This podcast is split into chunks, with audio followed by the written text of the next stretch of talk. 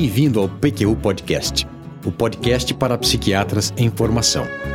O nosso objetivo continua o mesmo: divulgar dados, informações e comentários que possam de alguma maneira contribuir na sua formação e auxiliar na sua prática clínica. Aqui é evidência com opinião. Eu sou Luiz Alberto Etten e é uma satisfação tê-lo como ouvinte. No episódio 38 do PQU Podcast, eu falei sobre quando, por que e como utilizar a polifarmacoterapia em psiquiatria, exemplificando com casos de transtorno bipolar e de esquizofrenia. Vamos recapitular as regras gerais? Primeiro, verificar se há alguma prova empírica de que a associação que se pretende fazer é efetiva a ponto de validar o seu uso, que sempre implica em algum risco para o paciente. Segundo, tratar síndromes, transtornos mentais diagnosticados e não apenas sintomas. Terceira regra: iniciar um novo medicamento apenas depois que se já, se já obteve o efeito máximo ou o melhor balanço risco-benefício do ou dos medicamentos já em uso.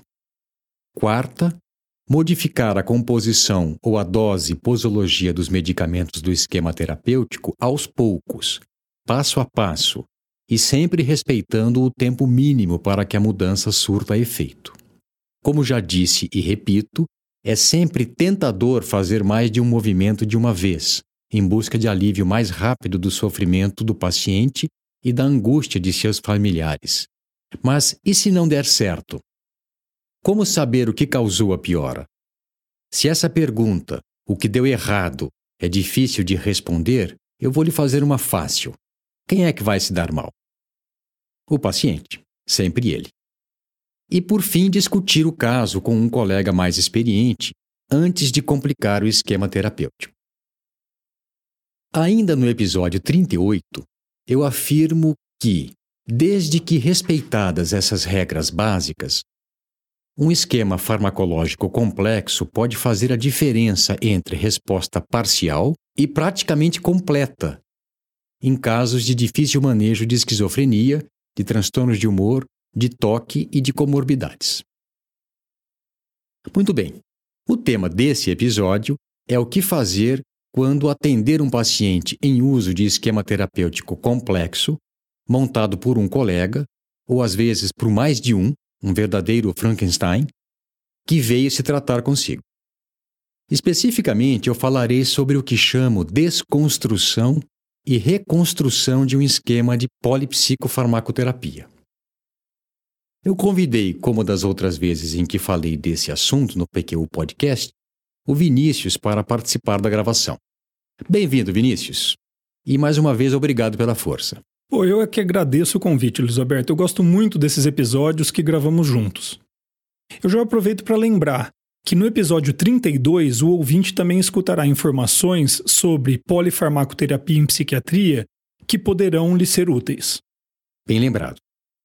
Antes de continuar, caso você esteja escutando o PQ Podcast pela primeira vez, gostaria que soubesse que ele foi uma ideia do Vinícius, à qual eu logo aderi, e é realizado com recursos próprios, sem patrocínio de espécie alguma, o que nos garante liberdade de pauta e opinião sobre temas que consideramos de interesse para o psiquiatra em formação.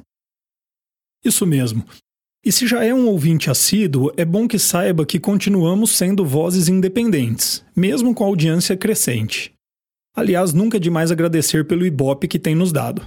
É, é isso mesmo. As ideias e conceitos que eu vou apresentar hoje são fundamentadas em artigos de revisão e de opinião, na literatura, mas pensamos que uma situação clínica real pudesse ser um bom ponto de partida. E aí eu me lembrei de um caso que discuti com o Vinícius sobre uma paciente de 26 anos com diagnóstico de transtorno bipolar. Ela já tinha pelo menos dois episódios de mania desde o início do quadro e também transtorno de personalidade borderline, e que me foi encaminhada por um colega de São Paulo em busca de continuação do tratamento que ela estava realizando com um autodenominado neuropsiquiatra de cidade próxima a Ribeirão Preto. É, eu lembro-me bem desse caso. Até porque não faz muito tempo que você me atualizou sobre o andamento dele. Não havia muito o que discutir sobre o diagnóstico. A apresentação clínica atual, uma fase depressiva, agravada por acinesia provocada por antipsicóticos, somada aos antecedentes pessoais e à evolução, com exames de neuroimagem normais, não deixava margem para dúvidas. O manejo clínico restrito ao uso de psicofarmacoterapia, sem nenhum tipo de orientação terapêutica para a paciente ou para a mãe dela, nem de acompanhamento psicológico, acabou se tornando um amontoado de medicamentos, cujos objetivos e efeitos eram difíceis, difíceis ali de desvendar. É, e, e sem mais delongas, você já deve estar curioso, a situação era a seguinte: a paciente tomava, em doses estáveis há pelo menos dois meses, 20 mg de vortioxetina, 20 mg de olanzapina, 1.500 mg de valproato de sódio, 80 mg de lurazidona, 4 mg de biperideno e 50 mg de lamotrigina. A favor do colega que a acompanhava, tenho a dizer que a construção do esquema de polipsicofarmacoterapia foi gradual, com um medicamento sendo acrescentado por vez. Mas, contra ele, que foi feito de modo muito rápido, tanto em escalada de doses quanto na introdução de novos medicamentos. Ele começou com a olanzapina 10mg e uma semana depois passou para 20mg por dia. Em seguida, prescreveu o valproato de sódio, 1.500mg por dia já de cara. Depois a vortioxetina, 10 e, uma semana depois, 20mg por dia. Em seguida, a lurazidona, já de uma tacada só, 80 mg por dia. E duas semanas depois prescreveu 4 mg de biperideno e, por último, a lamotrigina, desde o início 50 mg por dia e sem ajuste de dose durante o segmento. É, pelo jeito, ele só fez acrescentar medicamentos. Não retirou da prescrição algum que considerasse menos importante ou que não tivesse se mostrado útil. Isso mesmo. O colega de São Paulo, Vinícius, ele manteve o esquema, já que não iria ser ele a conduzir o caso. E quando me telefonou para fazer o encaminhamento, sugeriu que eu reintroduzisse o carbonato de lítio, que a paciente havia tomado por alguns meses em período anterior com bons resultados, mas que havia sido suspenso em virtude de intoxicação por uso indevido. Opa, Esqueci de contar que ela havia tentado o suicídio por ingestão de medicamentos em duas ocasiões. A última quatro meses atrás, quando foi hospitalizada em clínica psiquiátrica. Após a alta, porque um conhecido da mãe o indicara, começou a se tratar com o colega que montou o esquema que ela tomava quando conversamos pela primeira vez. Para que realmente você entre no contexto, eu vou contar resumidamente o que aconteceu nessa primeira consulta. Eu confirmei o diagnóstico. Não havia margem para dúvida. Mas eu fiz um refinamento. Era um transtorno bipolar de ciclo rápido. Em pouco tempo, a paciente tinha apresentado dois episódios de mania, bem característicos, alguns de hipomania entremeados com fases de depressão, em geral secundárias ao uso pesado de antipsicóticos para controlar suas perturbações de pensamento e de comportamento. E havia também episódios de uso nocivo de maconha, êxtase e LSD, em geral restritos às fases de excitação, mas que sem dúvida complicaram a evolução clínica. É, e contribuíram para o esgarçamento de vínculos e de relacionamentos interpessoais, não foi ela em quem a turma deu um chega para lá depois de uma intoxicação por LSD? Foi, foi ela mesma. E muito bem, sendo assim, eu tinha diante de mim uma moça com depressão bipolar e transtorno de personalidade borderline, supermedicada, com parkinsonismo medicamentoso, caracteristicamente máscara facial, enrijecimento muscular e acinesia, que estava acima do peso, inchada, abúlica, apática, desiludida com a psiquiatria e admitindo estar pensando que seria melhor morrer do que continuar daquele jeito. Acompanhada da mãe solteira, também em frangalhos, desesperançosa e sentindo-se impotente e despreparada para lidar com a complexidade que a situação clínica adquirira. Deu para sentir o desafio que eu tinha pela frente? O que você faria? Só para que se situe um pouco melhor, eu cheguei a essa síntese que acabei de apresentar exatamente quando terminava o tempo que havia reservado para a consulta. ainda tinha muito a fazer e, naturalmente, a entrevista acabou se prolongando. Não, que bom que você nos situou quanto ao momento da entrevista. Quer dizer, você só conseguiu terminar o corpo da entrevista ao fim do tempo que teria para a entrevista toda. Só para lembrá-lo, o corpo da entrevista é a fase em que exatamente se visa obter essas informações todas, os dados da história do paciente.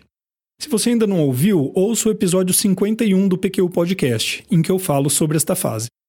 Não foi à toa, Vinícius, mas sim para que o ouvinte lembrasse que em uma única consulta nem sempre é possível realizar a contento todos os seus objetivos. Como você sugere que se faça em situações como essa, naquele mesmo dia, um pouco mais tarde, eu revi a paciente e a mãe dela e conversamos longamente. Apresentei-lhe o entendimento do caso e como poderia e como pretenderia fazer o encaminhamento terapêutico. Em um caso como esse, talvez mais do que em outros, o bom vínculo médico-paciente, a aliança terapêutica baseada em respeito e sinceridade, desvinculada de falsas promessas, é o principal ingrediente de um trabalho conjunto que promete ser árduo, mas promissor. Muito bem, utilizei esse exemplo porque nele, logo de cara, me pareceu que seria necessário desmontar o esquema de polipsicofarmacoterapia em uso para em seguida reconstruir outro a partir dos seus escombros e, se possível, aproveitando algo da construção original. E como se faz isso? Basicamente de duas maneiras, excludentes, do jeito certo e do jeito errado. E repare que isso não tem necessariamente a ver com o resultado, com a filosofia ou com a ideia de que se deu certo, foi o certo, ou se deu errado, foi mal feito. É bom que saiba que, mesmo fazendo tudo certinho, de acordo com as regras que dispomos, pode dar errado. O resultado pode não sair como desejado. Mas essa é a dura realidade da prática médica. É pronto socorristas e intensivistas que o digam. Pois é. Mas a ideia é que façamos o desmantelamento e a reconstrução do jeito certo, certo? E como é isso? E assim chegamos ao ponto. Um artigo de Oliver Freudenreich e colaboradores, publicado na seção Perspectivas da Harvard Review of Psychiatry, em 2012, e que utilizarei como referência para se realizar a reforma no esquema medicamentoso de um paciente que chega para primeiro atendimento já tomando muitos psicotrópicos associadamente. Seguramente não é esse o único modo de se fazer se realizar essa tarefa. Eu nem sei se o melhor, mas ele é sensato e intuitivo, já que se baseia em partes do raciocínio clínico que estamos habituados a fazer: diagnóstico diferencial e conduta terapêutica.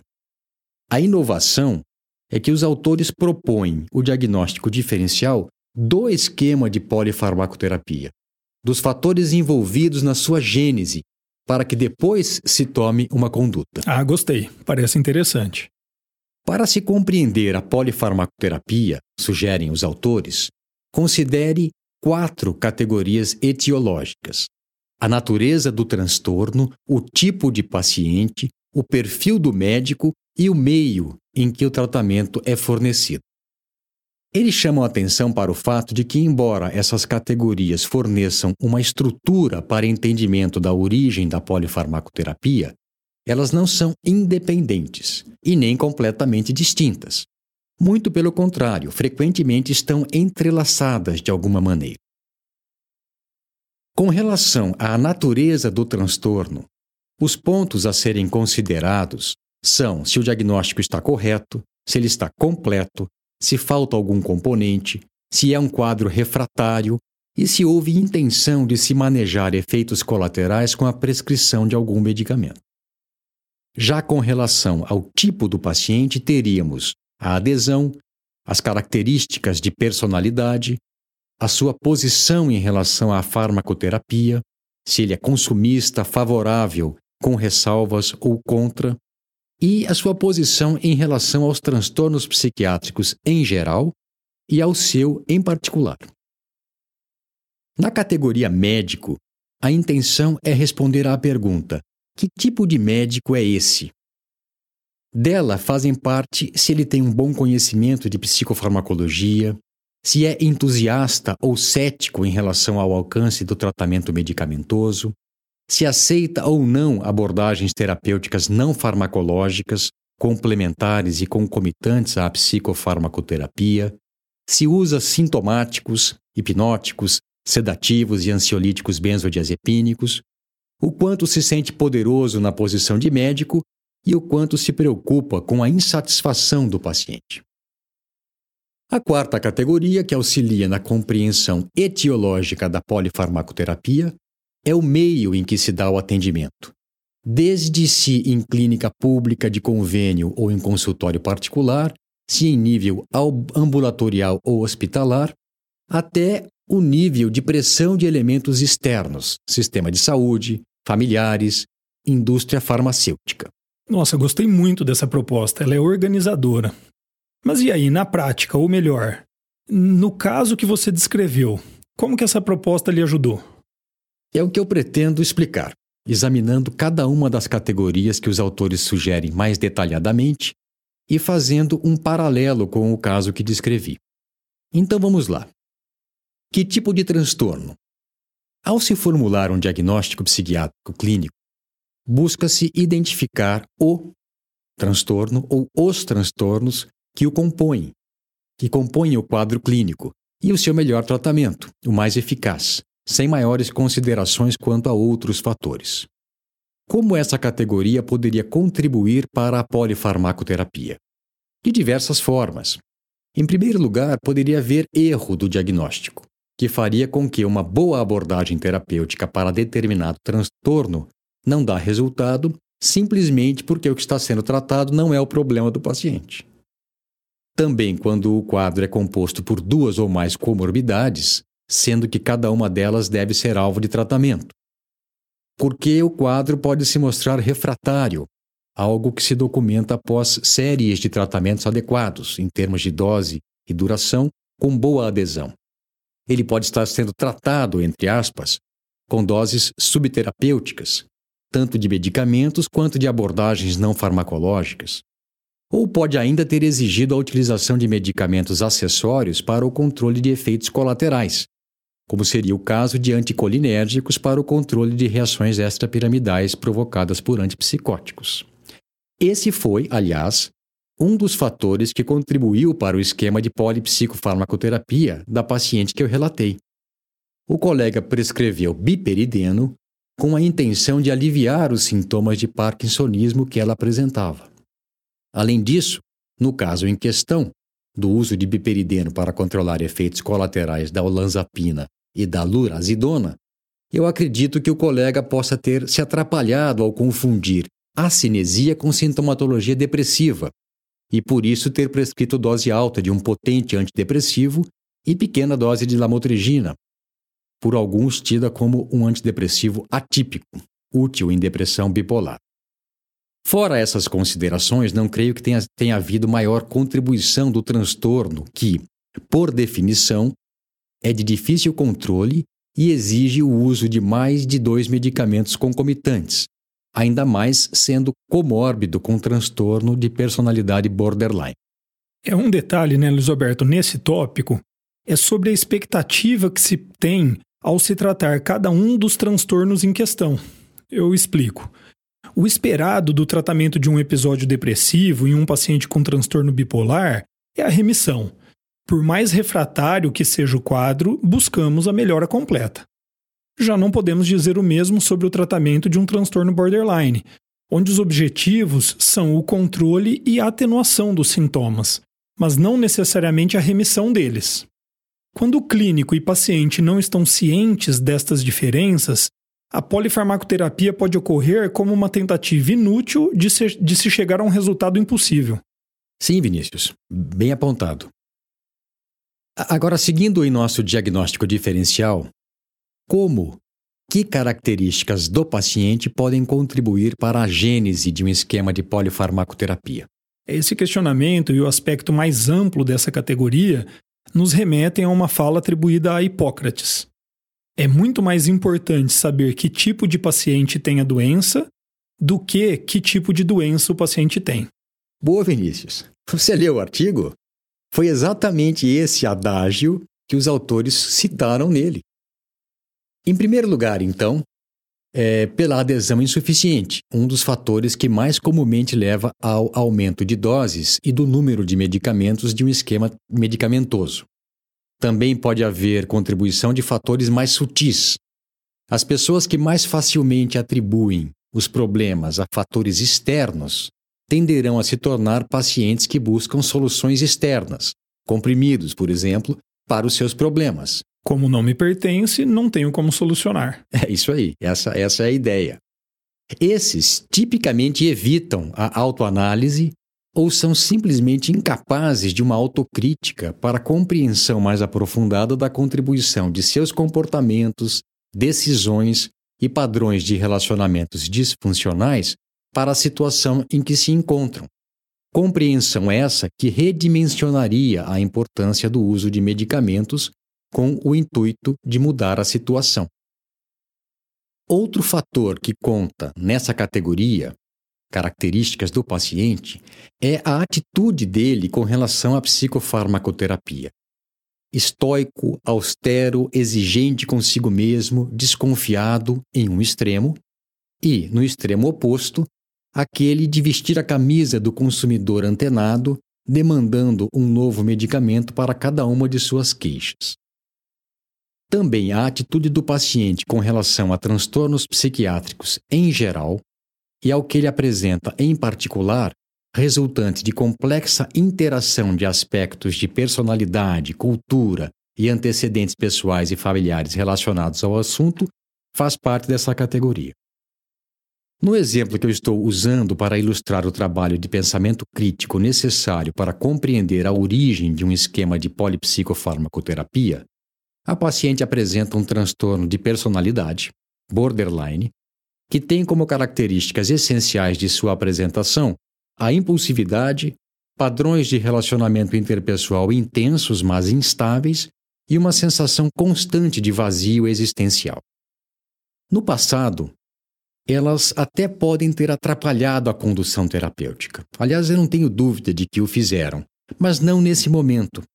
Ela estava passiva, tomando a medicação claramente excessiva corretamente, até porque tutelada pela mãe, e no momento em que a intervenção se fazia necessário, a, a desconstrução da polipsicofarmacoterapia para sua reconstrução em segundo momento, ela se mostrava desinteressada e desesperançosa. Se no passado houve alguma resistência ao uso de medicamentos para o controle de seu problema, ela tinha ficado por lá, ou estaria por vir para renascer no futuro. Continuando. De que modo características do médico, do psiquiatra, podem contribuir para o desenvolvimento do esque de esquema de polifarmacoterapia?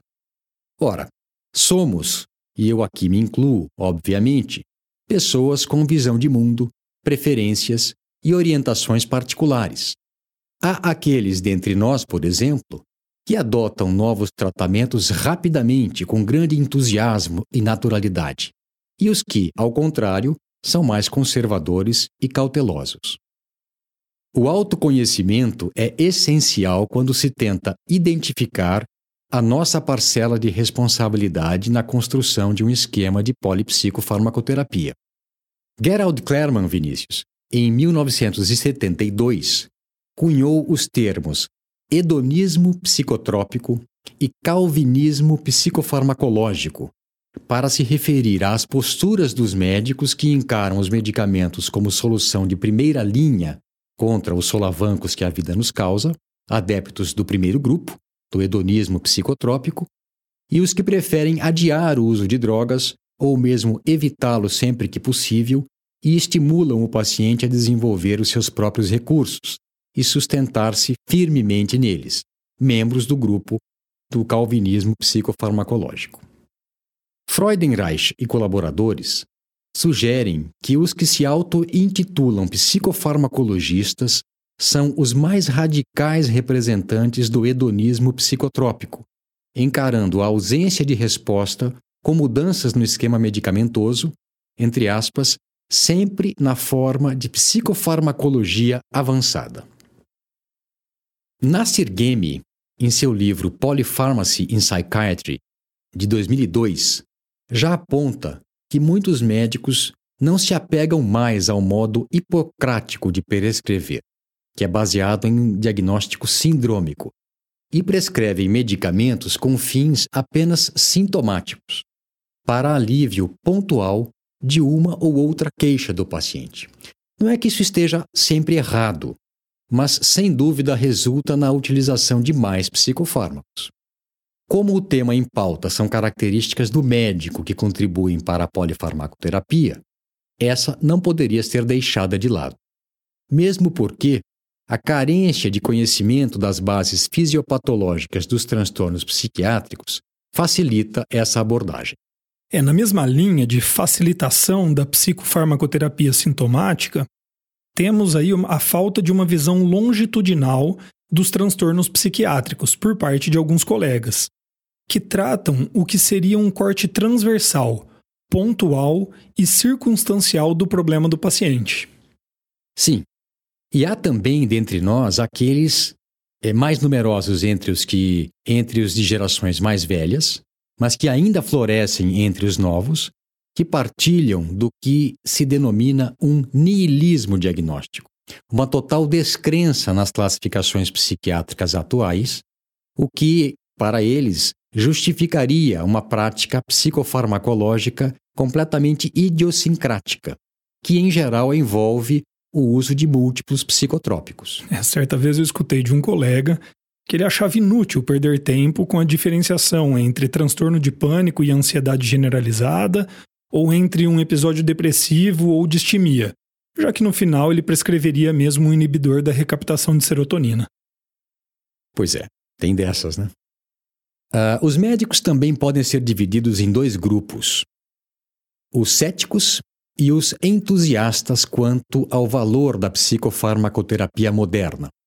O primeiro, formando um grupo mais conservador, e o segundo, um de colegas mais propensos a identificarem transtornos que responderiam bem à psicofarmacoterapia e, por que não, à polipsicofarmacoterapia. Por fim, Freudenreich e colaboradores argumentam que ao longo da história da medicina, o excesso de prescrições tem sido alimentado consistentemente por duas fontes: médicos muito confiantes no seu conhecimento e no poder curativo dos medicamentos, e médicos muito preocupados em atender expectativas exageradas e pouco realistas de seus pacientes. E vão mais além. Afirmam que a polifarmacoterapia realizada apenas para apaziguar tais necessidades pessoais estão fadadas a serem ineficazes e a frustrarem expectativas do paciente e do médico. Eu não conheço, Vinícius, o neuropsiquiatra que acompanhava a paciente que me foi encaminhada para tratamento, já em uso de um esquema complexo de psicofarmacoterapia. Nem de nome havia falado, havia ouvido falar dele. De sua prática, entretanto, eu creio ser possível supor que ele assimilou rapidamente medicamentos comercializados é, muito recentemente, que ele é mais ousado do que conservador que pensa mais em termos sindrômicos, já que não havia um sintomático sequer no esquema terapêutico, e, pelo visto, ele é um entusiasta da psicofarmacoterapia. Não dá para saber em que medida ele estava procurando satisfazer demandas da paciente ou da mãe dela.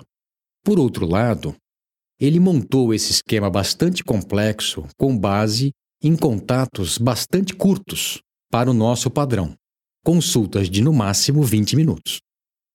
E por fim, cabe considerar na gênese de um esquema de polifarmacoterapia mais um fator, o mais amplo, a sociedade, o caldo cultural de que fazemos parte. Não é possível isolar médicos e pacientes dessas influências mais gerais. Um exemplo óbvio são as reportagens pagas sobre novos psicotrópicos em revistas destinadas ao grande público, que criam demandas desvirtuadas. Outro mais restrito aos médicos é a propaganda e o assédio da indústria farmacêutica, muitas vezes a única fonte de artigos de atualização médica. Pura verdade, Vinícius. Por mais que seja difícil acreditar nisso quando se faz parte de ambiente acadêmico. O regime hospitalar ou ambulatorial em que se realiza o tratamento interfere no esquema de prescrição, como também o local de atendimento e a disponibilidade de recursos, não só financeiros ou de medicamentos, mas também de equipes multidisciplinares. No caso em questão, todos os atendimentos se deram em consultório privado. Houve uma internação depois da intoxicação pelo lítio, durante a qual também se montou um esquema de polipsicofarmacoterapia, mais simples do que o que a paciente estava utilizando. Eu também suponho que o colega que a atendia estava meio que doutrinado pelo conhecimento derivado da visitação dos representantes. Por que, que você diz isso? Ah, ele utilizou um medicamento recém-lançado no comércio brasileiro, sobre o qual nem mesmo nossos maiores especialistas tinham experiência. Pois bem, agora que compreendemos como e por que se criou o complexo esquema de polipsicofarmacoterapia usado pela paciente, chegou a hora de dar o próximo passo, o desmonte. Mas antes ainda um detalhe. Os fatores transtorno, paciente e sociedade continuam os mesmos. O que mudará no segmento dessa paciente será o médico responsável pelo tratamento. E aí cabe a pergunta: que tipo de médico sou eu? Para não me alongar ainda mais, eu gostaria que você, caro ouvinte, conhecesse minha posição sobre farmacoterapia em geral. O Vinícius já, já a conhece bem.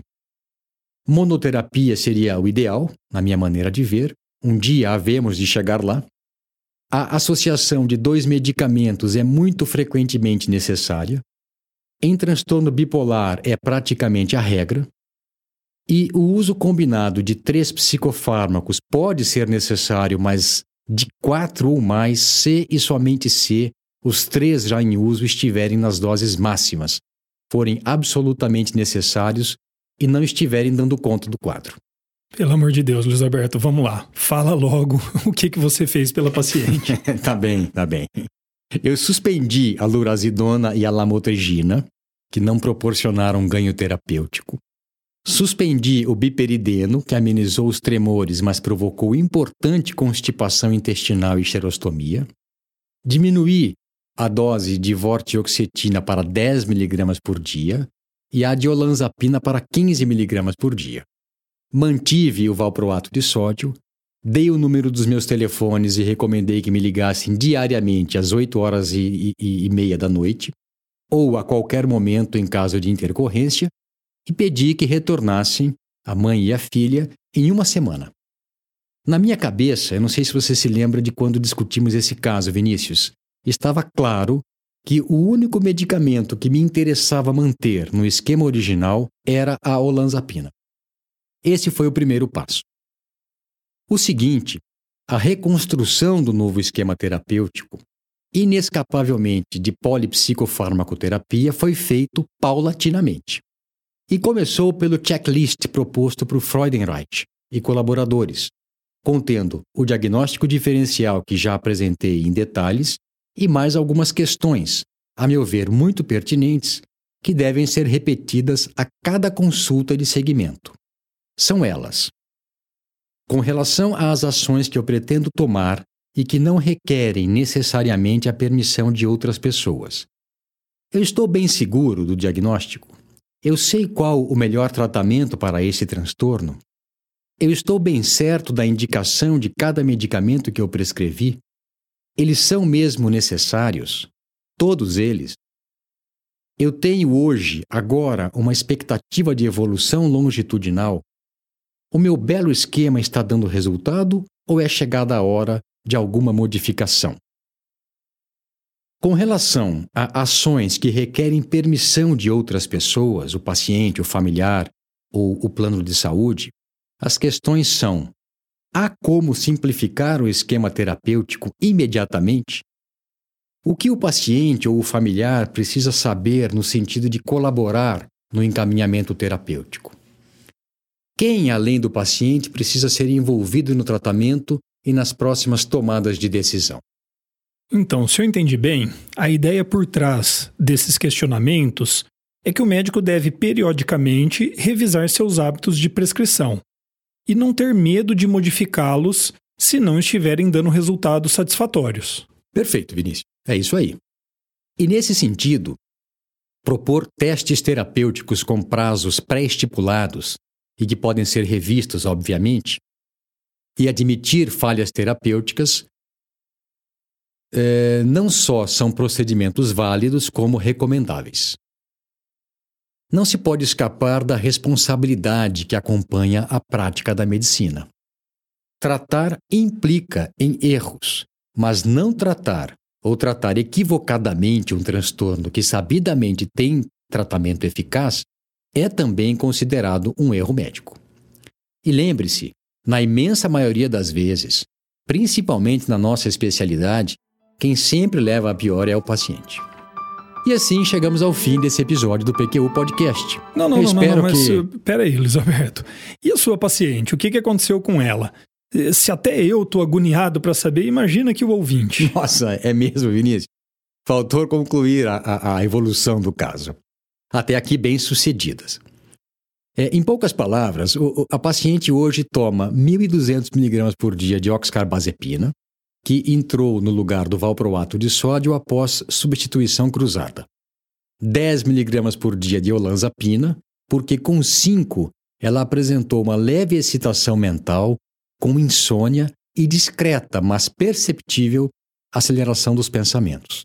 E 5 miligramas de vortioxetina, que deverá ser retirada do esquema oportunamente. Eu aprendi a usar esse termo oportunamente com o falecido professor Otton Bastos, do Recife, grande amigo e que muito contribuiu, mesmo à distância, na minha formação.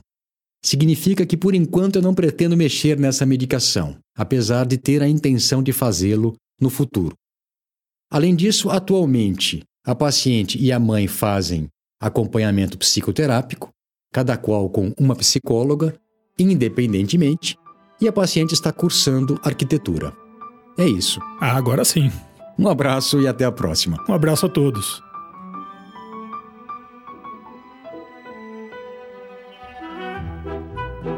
Opiniões, dúvidas, questionamentos? Participe do nosso grupo no Facebook. Lá há espaço para discussões conosco e com outros ouvintes. Assine o feed do podcast. Se você está no iTunes ou em qualquer plataforma de podcasts, basta clicar em assinar e receberá automaticamente nossos novos episódios em seu aplicativo.